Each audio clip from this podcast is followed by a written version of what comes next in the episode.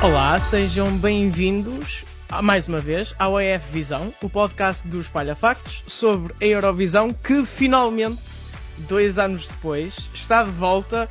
Nossa, só por isso já valeu a pena a semifinal desta terça-feira, que vamos agora uh, fazer o rescaldo neste podcast. Comigo está a Carolina Correia. Olá, Carolina. Olá. O Pedro Miguel Coelho. Olá, Pedro. Olá. O Paulo Barros. Olá, Paulo. Olá. E o Ricardo Rodrigues. Olá, Ricardo. Olá. Vamos então reagir à primeira semifinal, que elegeu os primeiros 10 finalistas, mais os países dos Big Five e os Países Baixos. são eles Noruega, Israel, Rússia, Azerbaijão, Malta, Lituânia, Chipre, Suécia, Bélgica e Ucrânia. Juntam-se a Alemanha, Espanha, França, Itália, Reino Unido e os já mencionados Países Baixos que organizaram, organizam esta Eurovisão 2021. E então vamos partir logo para este rescaldo. Assim, uma pergunta geral sobre o que acharam tanto desta primeira semifinal como dos resultados finais destes 10 finalistas. Carolina, começo por ti. O que é que tens a dizer desta primeira semifinal, deste regresso da Eurovisão, finalmente dois anos depois? Estou muito feliz, já tinha tantas saudades da Eurovisão e acho que todos os Eurofans sentem isso. Uh, no entanto, fiquei um bocadinho desiludida com as uh, prestações. Achei que muita gente desafinou. Não sei, não, não adorei esta semifinal e acho que se calhar vocês gostaram mais, não sei, mas fiquei assim um bocadinho a achar que faltava ali qualquer hum. coisa que espero que chegue na, na segunda semifinal. Sim, eu sei que tu eras fã do Tussa e pergunto se gostaste da prestação dele já agora, porque hum. houve aqui uma, uma tremidela, né? Coitado. uh, fiquei triste porque eu, eu, também já sabia que os ensaios não tinham corrido bem, e, mas estava a torcer pela Suécia na mesma e confiante e fico feliz por ele ter passado mas uhum. acho que não, não está nada como estava Sim. no Melody Festival e não vai ficar muito bem na, na final. Uhum. Pronto, já vamos destacar assim mais algumas músicas uh, individualmente. Agora, Pedro, uh, passava a bola a ti. O que é que achaste de, desta primeira semifinal? Efetivamente, acho que nós já tínhamos todos saudades de ver eh, uma arena cheia de público e de ter a nossa noite Eurovisiva, não é? E, e, eu acho que para quem segue atentamente este espetáculo, não há nada como isto durante todo o ano na televisão e nós ficámos um ano sem ter isto na televisão. E hoje este regresso soube melhor, né? soube pela vida, porque nós tínhamos uma fome tão grande uh, que qualquer coisa que nos aparecesse ia ser uh, devorado. E foi o que aconteceu. Uh, eu acho que o palco deste ano é muito interessante e visualmente acaba por ter recursos muito ricos e que permite diferenciar o universo visual de cada atuação e nós somos transportados uh, para cada canção de uma forma muito particular. Muitas vezes até nos esquecemos um bocadinho de como é que é o palco, porque ele, ele transforma-se um pouco e nós deixamos de ter ali uh, onde nos situar. Um, ele acaba por ser um palco com muitas mutações. Isso para mim é uma, é uma uhum. qualidade deste palco um, e que faz de cada atuação um bocadinho um videoclipe diferente. Depois, eu tinha que destacar também a diversidade musical desta primeira semifinal uh, e que, que, levou aqui também alguma dificuldade para eleger os 10 finalistas. Nós vamos falar um bocadinho mais à frente também disto e de, das nossas decepções e de quem é que nós achávamos que podia ter uhum. passado e não passou. Uh, queria referir também à apresentação Uh, e aqui talvez fique mesmo o meu ponto negativo neste espetáculo. Acho que os apresentadores estiveram muito, muito presos uh, ao guião. Isso notou-se particularmente uh, em dois momentos em que a Chantal tinha de improvisar, mas para mim que vi os ensaios eu sei que aqueles improvisos não foram reais. Portanto, ela tinha momentos em que tinha de ocupar espaço entre atuações porque houve atrasos, mas esses momentos já tinham sido treinados durante os ensaios, porque estes mesmos atrasos aconteceram também durante os ensaios e, infelizmente, ela foi muito pouco espontânea na forma como fez e tanto ela como o colega, o outro apresentador que eu não me lembro o nome, eh, estiveram muito, muito presos ao guião. Depois, eh, por outro lado, a Edcilia e a Nikki estiveram um bocadinho melhor, um bocadinho mais espontâneas, mas ainda assim destacaria pela negativa. No entanto, como comparação temos Tel Aviv 2019. Era, era eu ia te perguntar exatamente, tu estiveste que nesse lá. aspecto, nesse aspecto da apresentação era era muito trágico, eu acho. Portanto, em relação, mas eu acho que em relação a Tel Aviv 2019 seria difícil uh, fazer pior. pior. Eu Até sou muito negativo é um upgrade, sobre é? o, que, o que se passou lá.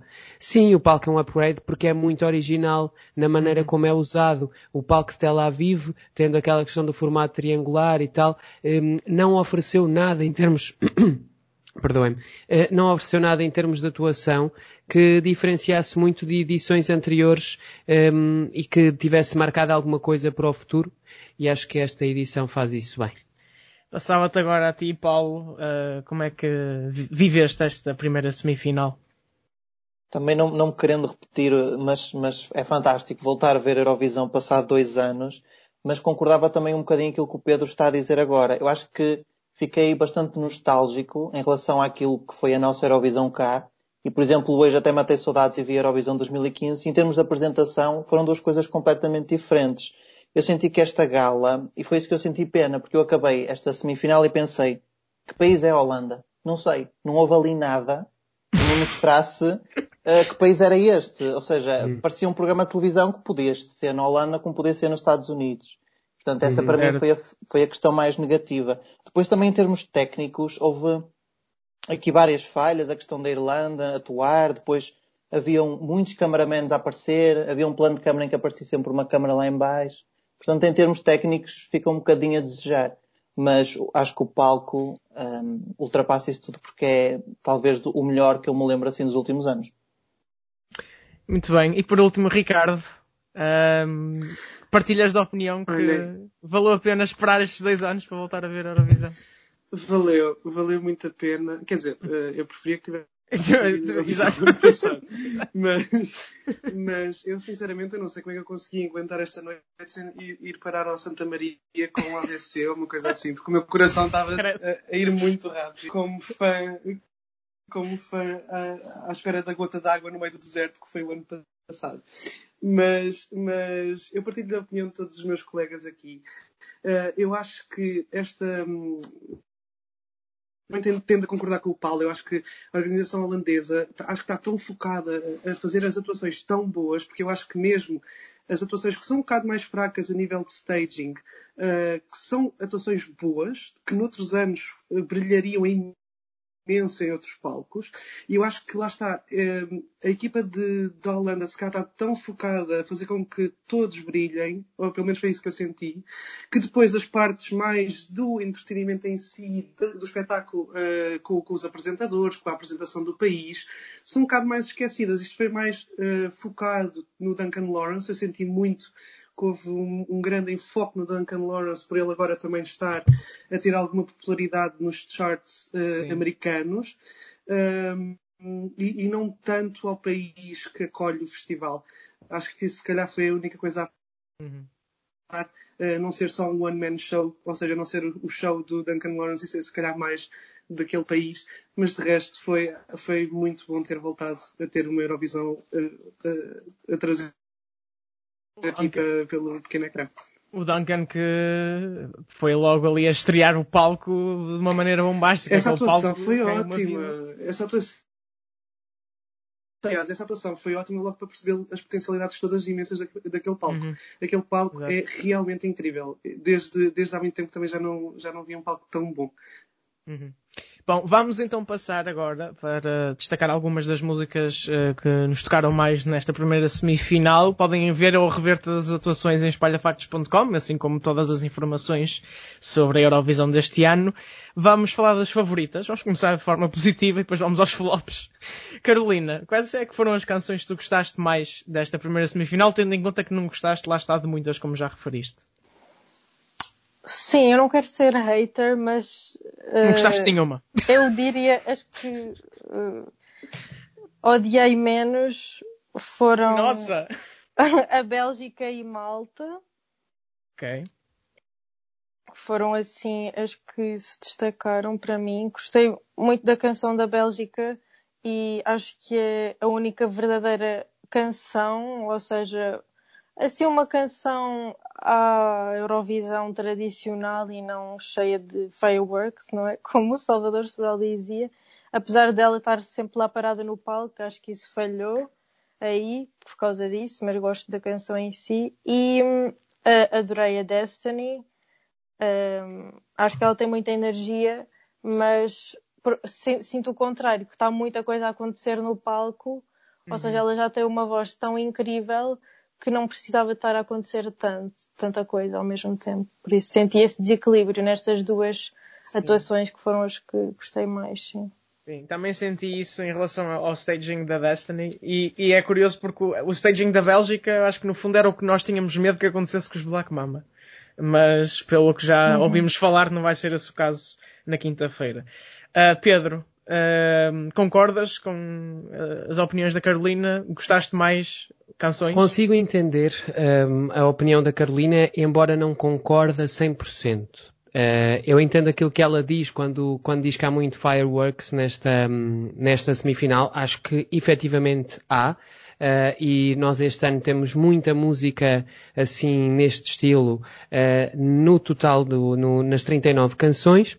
Também por isso esta semifinal tinha aqui um interesse particular, porque havia realmente aqui uma disputa muito grande uh, ao nível dos bops e uh, acabou, também por, acabou também por haver aqui uh, uma exclusão já à partida de uma dessas canções que fazia parte dessas atuações de, de Fireworks. Eu destacava quatro canções como as minhas preferidas nesta semifinal por motivos diferentes. Uh, a Rússia, com a Manija e Russian Woman, era uma canção que só podia vir da Rússia, eu já tinha dito isso num episódio anterior, uh, mas que ao mesmo tempo é uma canção que eu acho que é um pouco arrojada pela mensagem que passa uh, e pe até pelo pedido de mudança que, uhum. que a Manitcha um, ehm, introduz no, no final da, da, canção, acaba por ser aqui um pouco rebelde uh, relativamente àquela que costuma ser um, ehm, a performance Sim. da Rússia no Festival da Eurovisão, em que a Rússia utiliza também este concurso como um braço uh, da diplomacia uh, e como um braço da sua política, da sua política externa, e acho que esta atuação foi muito interessante, ela é muito, muito carismática, um, ehm, e acho que é um dos destaques de hoje. Depois, queria destacar ainda o Chipre com a Helena de Sagrinu e El Diablo. Acho que ela, acho que ela consegue fazer aqui um bom equilíbrio entre cantar e dançar ao mesmo tempo, mantendo um nível vocal bastante elevado, eh, principalmente se tivermos em conta a exigência da atuação, algo que não aconteceu, por exemplo, de uma forma tão clara e tão sólida com a Albina da Croácia, eh, que acabou por revelar aqui algumas fragilidades nesse campo. Depois ainda as duas que eu acho que foram um, ehm, provavelmente as vencedoras da semifinal, uh, a Malta com, aliás, Malta com a Destiny e Gemecas. Um, a atuação é realmente um pouco confusa, um pouco all over the place. Acho que isso pode desfavorecer um bocadinho, porque lhe tira um simbolismo e um impacto que ela necessita e que a Destiny consegue entregar muito bem. Porque eu acho que nós quando vemos a Destiny a atuar, a felicidade que ela tem em palco, o talento que ela tem, nós vemos ali realmente uma vencedora em potência e uhum. a atuação por vezes distrai-nos uh, dessa essência da atuação. Outra intérprete se calhar não conseguia safar aquele stage, não é? Mas como é ela... Sim, ela puxar. acaba por se impor no, no meio uhum. do, do ruído. Depois temos ainda outra atuação completamente diferente, o Joa com Shum, a música da Ucrânia. Uh, é uma atuação perfeita. Eh, eu gostava muito que Portugal, quando em 2019 levou o Conan Osiris eh, até lá vivo, tivesse feito algo deste género, ou seja, uma atuação que serve a música e que a faz brilhar eh, ao vivo, porque esta música sobressai ao vivo. Eu quando a ouvia em estúdio, ela não fazia nada ao meu género e portanto ela passava na playlist sem eu ligar, mas esta atuação faz-nos sem dúvida olhar e a Caterina, a vocalista, tem uma presença incrível e ela às vezes quando olha para a câmara e olha assim para nós, nós ficamos um bocadinho assustados. Paulo, quais é que foram as canções que te assustaram num bom sentido? Quais é que são as tuas favoritas? Olha, eu acho que desta vez segui um bocadinho aquilo que a Carolina fez no Festival da Canção, que foi eu não ouvi quase nenhuma das músicas. As únicas que eu tinha ouvido de princípio ao fim e que gosto são o Chipre e o Azerbaijão. Ainda que nenhuma me tenha surpreendido. Mas houve aqui cinco músicas que eu fiquei mesmo uau, porque eu só tinha ouvido aqueles pequenos clipes. Em primeiro lugar, eu destacaria a Rússia. Eu fiquei completamente parvo a olhar para aquilo. E o que eu achei mais curioso é que quando acabei de ouvir a música, me pareceu uh, que aquela mensagem que é tão forte e que é tão necessária um, até seria mais para a própria Rússia do que para espalhar pela Europa e pelo mundo. E portanto eu achei essa, essa música espetacular. Depois também Malta, que eu tive aqui a tirar apontamento, a única coisa que eu escrevi em Malta foi atitude, em, em letras maiúsculas. Uh, gostei imenso. Achei que houve algumas desafinações. Aliás, um, o que eu notei foi Malta, Azerbaijão, houve, houve aqui algumas cantoras femininas que uh, nos registros mais graves, tinham muita dificuldade em manter a afinação. Um, de resto, gostei muito da Ucrânia também, foi uma loucura completa. E depois fiquei com muita pena porque fiquei surpreendido com a, a Croácia e, e, com a Irlanda. Que a Irlanda sendo uma música que eu não gosto particularmente, achei que foi extremamente criativa em palco e que por isso merecia mesmo passar, até porque no fim notava-se a felicidade da, da intérprete e, e é uhum. contagioso, pelo menos para mim foi contagiosa a felicidade dela. São estes que eu destaco. Muito bem, e por último, Ricardo. Olha, eu trouxe também quatro uh, das canções que eu mais gostei. Acho que se destacam muito das outras todas que, que passaram uh, uh, neste desfile de canções. Uh, muitas delas já foram aqui referenciadas. O Chipre, eu destaco. Também não, não acrescento mais nada ao que já foi dito. Malta também, também destaco. Acho que é uma atuação fortíssima, principalmente a partir do final da canção porque eu acho que no início uh, é um pouco confuso, como vocês dizem. Aquela parte onde aparecem as mãos quando, quando o plano se corta é um bocadinho confuso no meio da, da atuação até ali. Mas uhum. acho que ganha muito, muito poder no final. A Lituânia no, a prim, foi, foi a canção perfeita para abrir esta semifinal. Acho que correu tudo super bem e é literalmente uma versão melhorada da da atuação que eles já tinham feito na, na, na, seleção deles. É muito idêntico, mas muito, muito elevado, muito divertido e acho que tem um carisma muito grande e que consegue uh, arrecadar muitos votos, tanto de júri como de televoto. Mas para mim a atuação da noite, sem dúvida, foi a Ucrânia. É uma atuação incrível, porque eu estava. É uma atuação que até uh, me agarrou por completo desde o início e uh, subverteu completamente as minhas expectativas, porque eu estava a pensar que o momento mais incrível para mim ia ser quando explodisse, aquela explosão de música, e não, foi aquela parte cénica no crescendo da, da, música. Quando eles começam ali ao pé dos potes, ao pé daquelas areias, não sei o que, é era aquilo. E depois quando a câmara começa a rodar por entre todos os membros dos Goa, até parar, até parar na Catarina, até parar no, no rapaz da, da flauta. Esse crescendo, esse crescendo até, até rebentar, para mim foi incrível. É uma atuação que tem tudo. Tudo, tudo, tudo. E, e eu fiquei cheio de medo porque parecia que, não, que eles não iam qualificar. Eu passei mal, eu passei muito foi, mal. Foi ali um momento tenso. Eu barrei, uh... eu barrei com o Twitter, eu estava mesmo a passar. Olha, eu... foi uma das vezes que eu pensava que tinha que ligar para o Santa Maria. eu, eu acho que em geral posso dizer que pelo menos a maioria do, dos finalistas eram os favoritos à partida. Nisso Sim. houve muita variação. Uh, nesta semifinal foi recordado alguns dos perdedores uh, da Eurovisão. Às vezes vai-se lá e não corre tudo bem, corre uhum. muito mal. E por isso vamos falar agora dos flops e desta vez invertíamos a ordem e começava por ti, Ricardo. Quais é que foram as músicas que chegaram lá e mais valiam Olha... ter aparecido? Olha, eu, eu, não admito que a televisão holandesa diga que o Conan Osiris foi um flop. Ele Chorei. ganhou no meu coração. Chorei. Mas foi. Mas, mas foi. Mas foi, mas foi. Mas, foi. mas nesta semifinal, o grande flop da noite para mim foi a Irlanda. Uh, não porque eu acho que o staging seja mau. Eu, eu gostei muito do staging, acho que estava muito, muito bem feito, muito bem concretizado. Para mim foi a, toda a sucessão em termos televisivos foi catastrófica. Que foi uh, aquilo não ter estado a tempo pronto, haver uma expectativa no, no espectador para ver algo fora do normal, porque de repente houve ali um erro, e de repente tens a cantora completamente nervosa a falhar as notas todas por um minuto completo. Aquilo foi, Mas aquilo sabes foi- que ela não caos. acertava, ela mesmo nos ensaios Mesmo não... nos ensaios. Ela tem, Ok. ela tem, ela é muito frágil nesse aspecto e fizeram uma atuação que é muito exigente eh, aerobicamente para ela Uhum. e, é- e acaba, ela, epá, acaba por ser prejudicada sem, sem motivo nenhum. E podemos falar disso, eu não te quero interromper, continua nos teus flops, mas eu podia, quero dizer depois umas palavras sobre a Irlanda. Sim, eu, eu fiquei muito triste porque, aliás, eu, eu, eu, no início desta manhã até fiz tipo, aquelas pessoas, os países que eu pensava que iam qualificar e pensava que a Irlanda poderia ter potencial para isso com o staging inovador que tinha. Ou seja, não é bem inovador, é, é diferente de tudo o resto que está tanto nesta semifinal como de, toda, como de toda a competição deste ano. Mas pronto, esse para mim foi o maior flop da noite e também tenho que acrescentar que Israel e Noruega, que por acaso são duas qualificadas, para mim também foram os dois flops da noite, porque são duas atuações que, que para mim não estão a par Uhum. de todos os outros que, que passaram eh, no desfile de canções. A Noruega, porque é um kit que acho que já não faz sentido na Eurovisão de 2020. Acho que nem nas, na- nas Eurovisões de 2010, quanto mais de 2020. Concordo, Eh, concordo, subscrevo, aprovo, ah, autorizo. E, e depois também uh, uh, uh, a não necessidade de não mudar nada, rigorosamente nada da seleção para aqui também acho É que estava tão bem. que-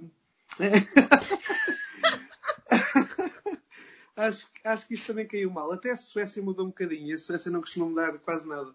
E Israel, para mim, foi por causa do lettering que eles tinham atrás, que parecia que estava a ver uma edição do X Factor uh, do Azerbaijão, ou de tipo o X Factor na Pova de Varzim ou whatever. Uh, Um grande beijinho para a povo de Varzim. e de repente, pronto, ela canta bem, mas tipo, depois, depois aparecem vozes muito superiores às dela a seguir, por exemplo, a da Malta. Por isso, Sim. acho que é uma música que não faz falta na, na, na final. É só, é, é só eu, isso. eu fico triste porque eu sou fã de Israel, eh, mas a Noruega depois, enfim, Aqui, aqui na Eurovisão. Eh, Sim, lá fora não. não. Eh, Paulo, quais é que foram os teus flops? Olha, pegando em Israel, o meu primeiro flop foi eu pensar que toda a gente ia fazer bu a Israel e não fizeram. Portanto, aí fiquei desiludido. Mas, Ficas eh, à parte. Ficas à parte, eu sei que às vezes é, é difícil, mas por acaso aqui aconteceu. Ahm, também pegava na Irlanda. Eu compreendo tudo aquilo que vocês disseram. É, é uma atuação muito, muito exigente, muito difícil, ah, muito cardio. mas eu achei, lá está, que foi extremamente criativo e portanto fiquei com mesmo, fiquei mesmo com pena dela não ter passado. Outra que, que eu também fiquei triste, mas a atuação foi péssima. Eu sei que ninguém gosta, mas era a Eslovénia. Eu gostava da música da Eslovénia. Eh, Eu gostava muito da voz dela, acho que é uma voz muito. Ah, Pronto, acho que é uma voz interessante. Ela canta bem. Ela, Opa, imagina. ela canta bem. Acho que a música é muito diferente do resto. É mais numa vertente mais soul ahm, e, e acho que ela tem uma ótima voz, uma voz velha, num bom sentido.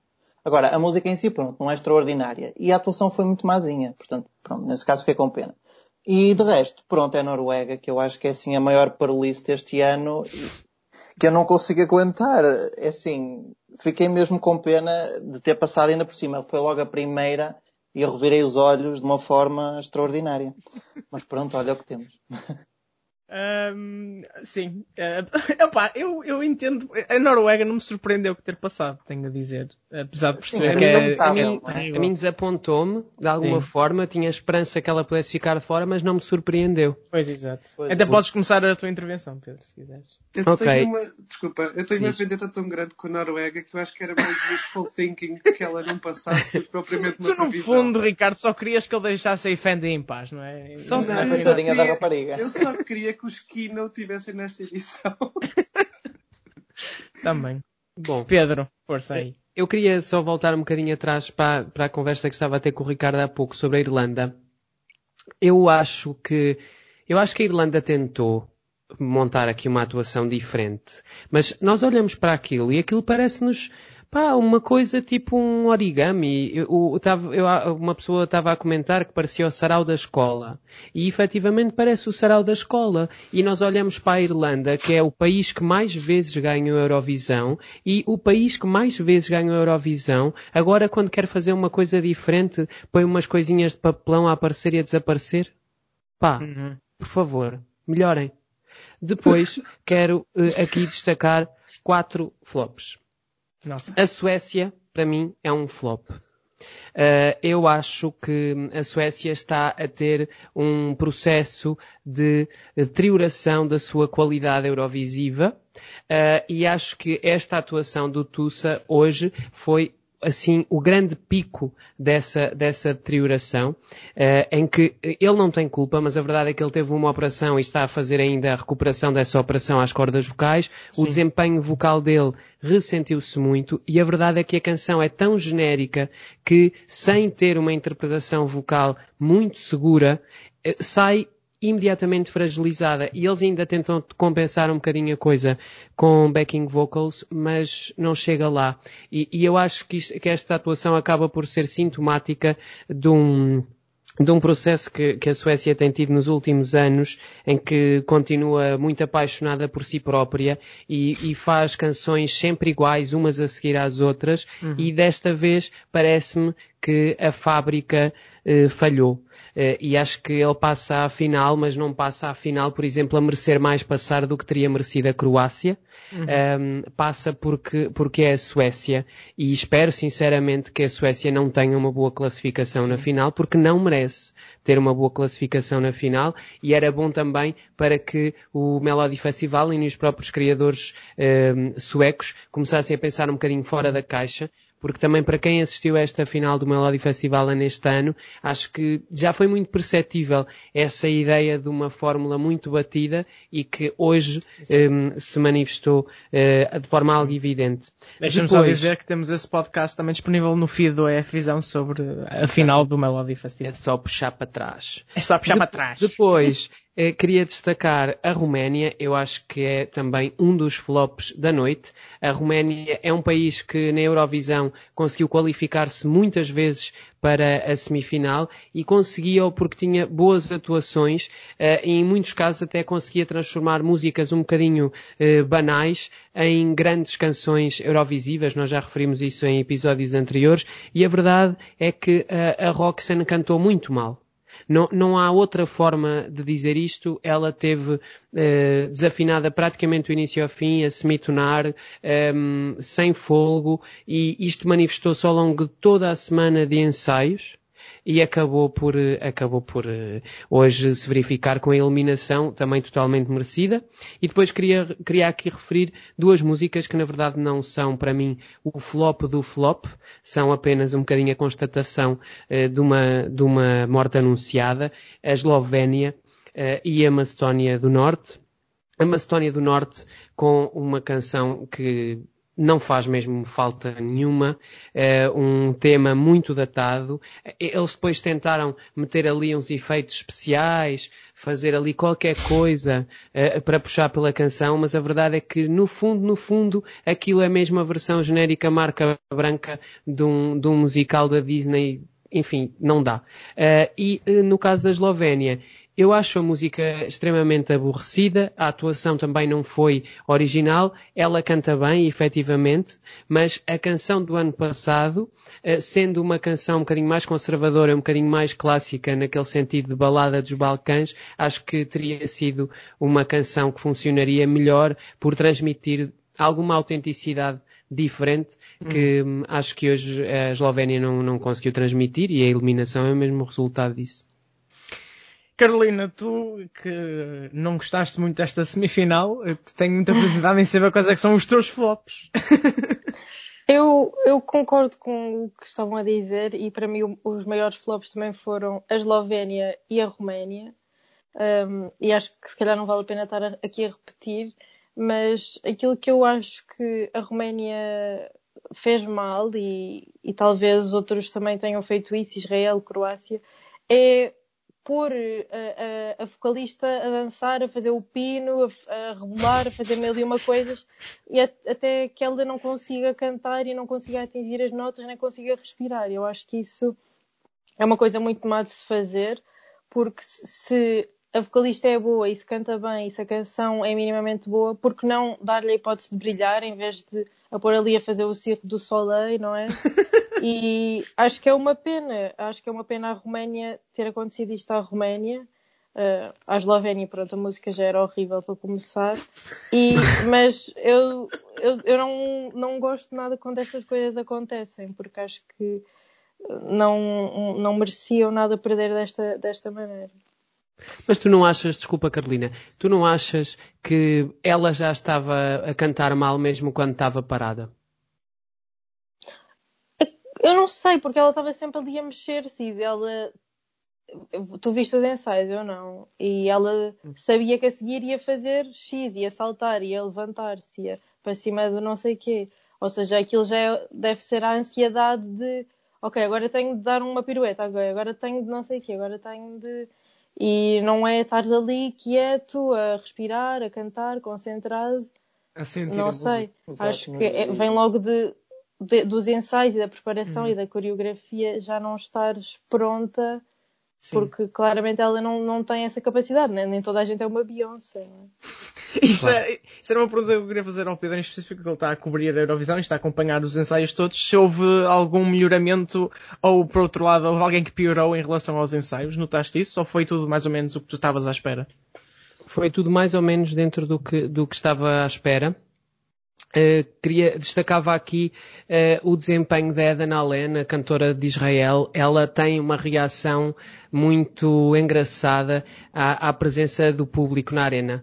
É muito, muito interessante, mas ela, uh, quando está perante o público na arena, ela parece que fica duas uh, daquilo que é num ensaio sem público. E, hum. e, eu acho isso incrível. Uh, eu tenho desde o início uh, seguido com muito entusiasmo o desempenho dela nos ensaios. A canção não é das minhas favoritas de longe, mas a atitude dela em palco, a maneira como ela está ali tão determinada, tem sido algo que faz a diferença. E ela, quando está perante o público, ganha, ganha outra vida. Depois, Queria também referir, uh, é a Fendi, ela também tem um carisma que é assinalável, também funciona muito bem ao vivo, mas a delegação do Azerbaijão continua a ter de fazer eh, melhorias ao nível dos planos de câmara. Um, a atuação, na minha opinião, é muito escura, Uh, mas isto acaba por ser uma questão mais estética, é uma opção estética, uh, mas aquilo que não me parece uma opção estética, parece-me uma opção errada, é o facto de eles usarem tão, tantos planos gerais e tantos planos longe do palco. E porquê? Um, a Fendi não é a melhor dançarina de todas estas candidatas uh, e dança um bocadinho devagar e quando tu fazes planos muito afastados isso percebe-se, percebe-se que ela está um, a dançar demasiado devagar para a canção, que é uma canção que resulta e resultou extremamente bem na arena, justamente por ter uma batida muito forte. E, portanto, aqui eles ficariam favorecidos se fizessem mais planos uhum. próximos e se tentassem capitalizar mais a atitude da Effendi e não tanto o seu desempenho coreográfico, até porque, como dizia bem a Carolina, há performers que não têm aí uh, a sua mais-valia. E eu acho que a mais-valia da Effendi está realmente na comunicação que ela tem com o público e na atitude com que ela agarra esta uhum. canção. Subscrevo totalmente, rainha total. Um, então, acho que podemos uh, dar por encerrado este capítulo da primeira semifinal. Uh, antes de irmos embora, falávamos um pouco da segunda semifinal que é já esta quinta-feira e onde estão os nossos Black Mamba com Love is on uhum. My Side. Estão também para tentar qualificar, são 17 canções que vão lutar pelos 10 lugares finalistas. É Suíça, a Bulgária, a Islândia, a Finlândia, a Grécia, São Marino, Sérvia, Portugal, Albânia, Moldávia, Áustria, Estónia, Dinamarca, Uh, ai, digam Letónia. Letónia, exato. Letónia, República Checa, Polónia e Geórgia. Um, pronto, vamos fazer aqui uma pequena mini ronda uh, de quem é que vocês acham que se vai qualificar, quem é que tem mais hipóteses. Uh, e a todos peço-vos, apesar de eu achar que a resposta felizmente vai ser unânime, se acham que Portugal se vai apurar também em conjunto com os outros nove finalistas. Carolina depois de ver esta semifinal, estou super esperançosa que os Black Mamba consigam ir para a final. E vocês sabem que eu antes não gostava muito deles, mas estou mesmo aqui a sentir que vamos conseguir. Uh, e quanto aos restantes, não faço ideia mesmo. A França, uhum. é óbvio que vai passar, mas. França já está, França já está. Ah, França exato, é França é dos, é dos Big Five. Five. Uhum. Então, como eu só gosto de França, não, não, não tenho mais nenhum. Olha, boa escolha.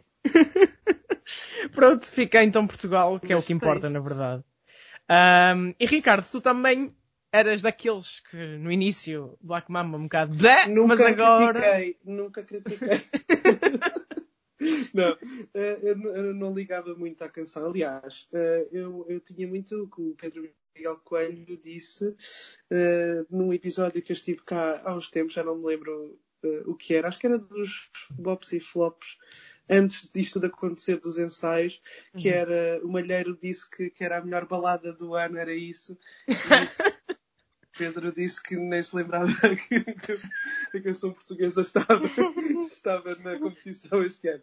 Não, mas é assim, eles, eles merecem muito passar, se passarem, uh, porque têm-se esforçado imenso uh, e, e o, pelas imagens que eu vi, porque lá está, eu não tenho acesso, não, não estou a ver os ensaios e isso, mas tudo o que já veio cá para fora. E acho que eles merecem mesmo muito passar porque parece que têm tudo, aquela, aquela, aquele staging que, que a música precisava. Uh, tem, tem, aquela, tem a questão de contar a história uh, por detrás de, da canção, algo que é ótimo para os poker persons de cada país uh, pegarem antes de apresentarem a canção portuguesa. acho que tem, tem tudo para passar, Portugal, sim. Uhum. E, E, tens, e acho que tem boas hipóteses para, Uhum. para isso acontecer, também, também acho que sim. tens algumas favoritas que que gostavas que passasse? Para- para É assim, na próxima, a próxima, segunda, eh, a próxima semifinal é muito mais fraca que esta. Uh, lá está, eu ainda não vi. Agora deste um ataque à Carolina. si. Não, é verdade. Em termos de canções é muito mais, mais fraca. A qualidade Pois. desta, Concordo, desta concordo. primeira semifinal era muito maior. É assim, É que algumas que passam próxima- diretamente que são, que são boas. Itália, França. Sim, sim, sim. Não se São ouve, só são só essas que são boas. São duas em cinco. Não, a Holanda também é boa. Acho que a Holanda também tem uma música boa. Ah, mas, basicamente, na próxima, na próxima semifinal, eu, eu queria muito que a Bulgária passasse, e acho que vai passar. E ah, a Suíça e a Islândia. Ou seja, acho que estes três são, são os principais a terem atenção na próxima, na próxima semifinal, sem dúvida. E acho que vamos ter algumas surpresas. Por exemplo, a Grécia está muito bem cotada e eu acho que é uma canção que pode muito bem não qualificar por causa de, do aparente staging estranho Uhum. que tem. Muito bem. Paulo, passava-te agora a ti a palavra. Como é que achas que Portugal se vai safar nesta semifinal? E quais é que tu queres que passem com Portugal? Olha, eu acho que se vai safar, safar bem. Deixa-me só um pequeno apontamento, que acho que nenhum de nós falou. A Austrália, para mim, também é um grande flop, porque é a primeira vez na Eurovisão que eles não passam à final. Pronto. Uh, passando isto, Portugal, uh, eu acredito mesmo que vai passar à final. E para me redimir um bocadinho daquilo que eu escrevi na, na minha crítica ao Festival da Canção, aquilo que eu disse, e mantenho, atenção, aquilo que eu disse foi que o Tatanka é melhor do que a música. E continuo a manter essa opinião. Agora, o que eu acho é que existem aqui, e, e também falei nisto num dos diretos que, que o Espalha Factos fez, é que existem aqui cinco fatores que eu acho que são muito importantes para nós. Em primeiro lugar, lá está, o Tatanka é um excelente cantor. Eu digo que ele é melhor que a música, porque se fosse outra pessoa cantar este tema, eu acredito que ele não tinha metade do interesse. Portanto, o Tatanka dá-lhe vida. Em segundo lugar, a mensagem. Os, os Black Mama ganharam sem nós sabermos a história fantástica que inspirou esta música. E como o Ricardo também disse, uh, os spokespersons de, de cada país, se falarem sobre a música, sobre a mensagem da música, eu acho que as pessoas vão perceber a mensagem e vão gostar uh, e vão conseguir relacionar-se também com ela. E depois um ótimo staging, que é aquilo que nós também não estamos habituados por parte da RTP. Portugal não tem, não tem, uh, não tem stagings. O Salvador não precisava de um staging. De resto, Portugal não tem stagings. E, e, e também já falaram do Conan, ele ressentiu-se muito por causa disso. Uh, e depois, E do, dois fatores. Só interromper. Diz, Nós diz. estávamos mesmo à espera que o staging da Bélgica fosse tipo o nosso. Exato. Depois, mais parado, não é? E eu acho que eles surpreenderam bastante. Lá está, o Pedro e o Tiago é que viram os ensaios, nós ainda não sabemos, mas daquilo que eu vi fiquei muito esperançoso. E finalmente existiam aqui dois, duas questões que nós já sabíamos. Em primeiro lugar, fa o facto dos astros terem alinhado e nós termos França, Suíça e Espanha a votarem na nossa semifinal, que é ótimo. Em segundo lugar, também já falaram, uma semifinal bastante mais fraca.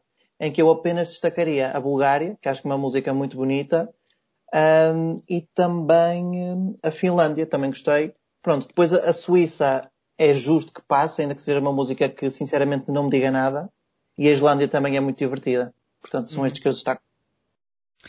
E por último vou ao nosso correspondente uh, na Eurovisão, Uh, Pedro, tu acompanhaste esta história de sucesso que foi Portugal nos ensaios. Nós nas odds chegamos a estar em 40% e à data de gravação deste podcast, que é terça à noite, estamos com 70% de probabilidade de nos apurarmos. Meu Deus. É como, é que, como é que tu vives esta, esta cena? É verdade. Maluca. Bom, queria começar por dizer que a Croácia também estava com percentagens nesta ordem uh, nas não, apostas. Não, não, não faças ter medo. queria, queria, começar, queria começar por aí e, portanto, acho que é bom nós fazermos este ponto de honra um, ehm, para depois dizer que nós termos Portugal a ter eh, bons ensaios é bom sinal.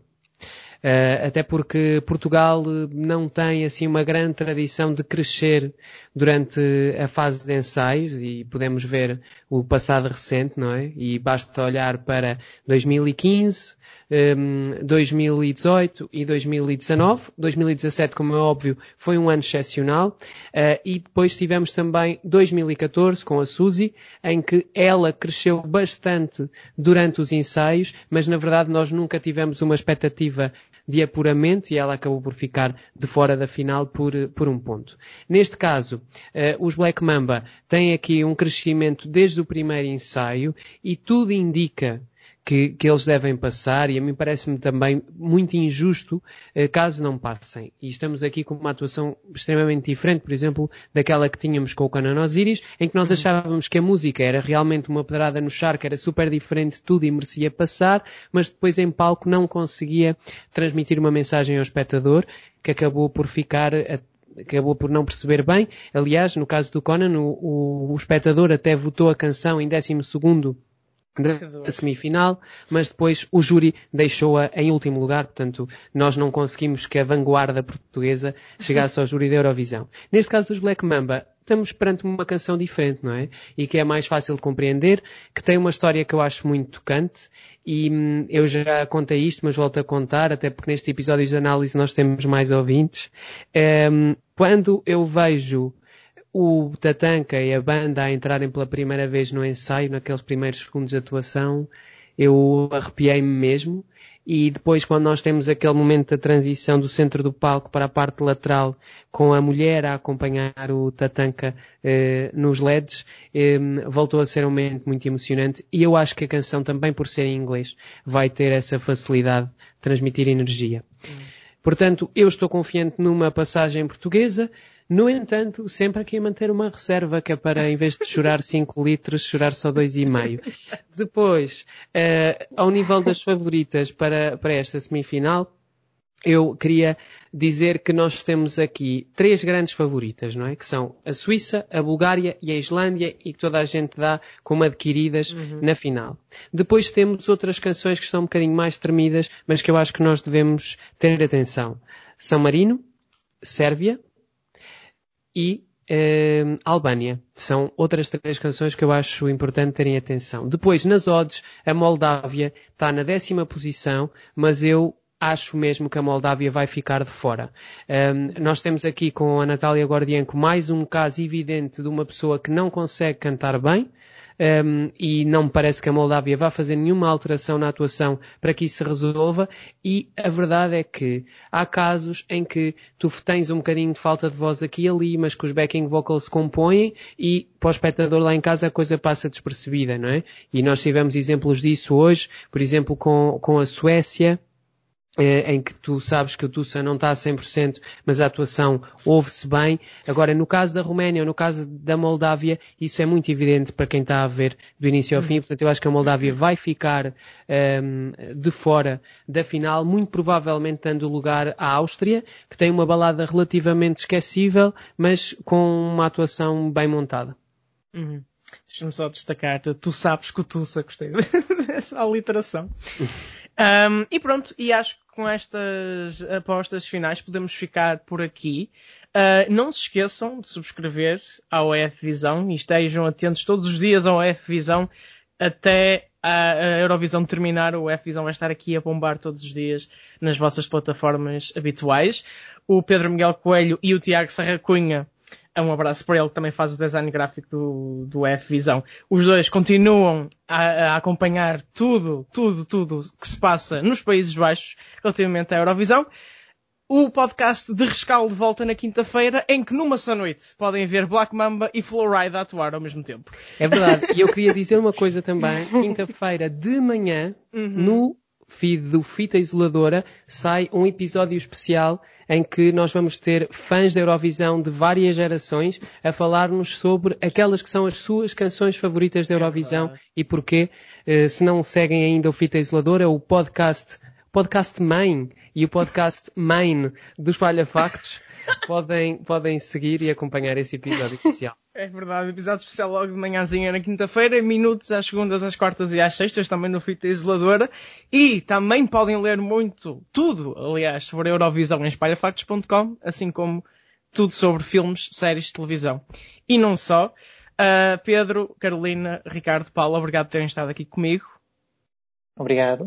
Obrigada a nós. Obrigado. E a todos os Eurovisivos voltámos-nos a ver uh, na quinta-feira. Espero que seja uma grande segunda semifinal e que estejamos a celebrar a vitória dos Black Mamba. A vitória não, o apuramento dos Black Mamba, que é uma vitória. seja a vitória. É uma vitória para Portugal. É uma vitória, sim. Até à próxima então. Adeus, até breve. Tchau. Adeus. Tchau.